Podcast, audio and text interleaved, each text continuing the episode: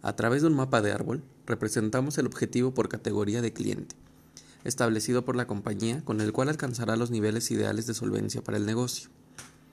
Por medio de un análisis histórico de datos de reservas de pérdida esperada, se identificó en el tiempo el mínimo valor de dichas reservas para tomar la distribución por tipo de cliente en ese momento y fijar los objetivos.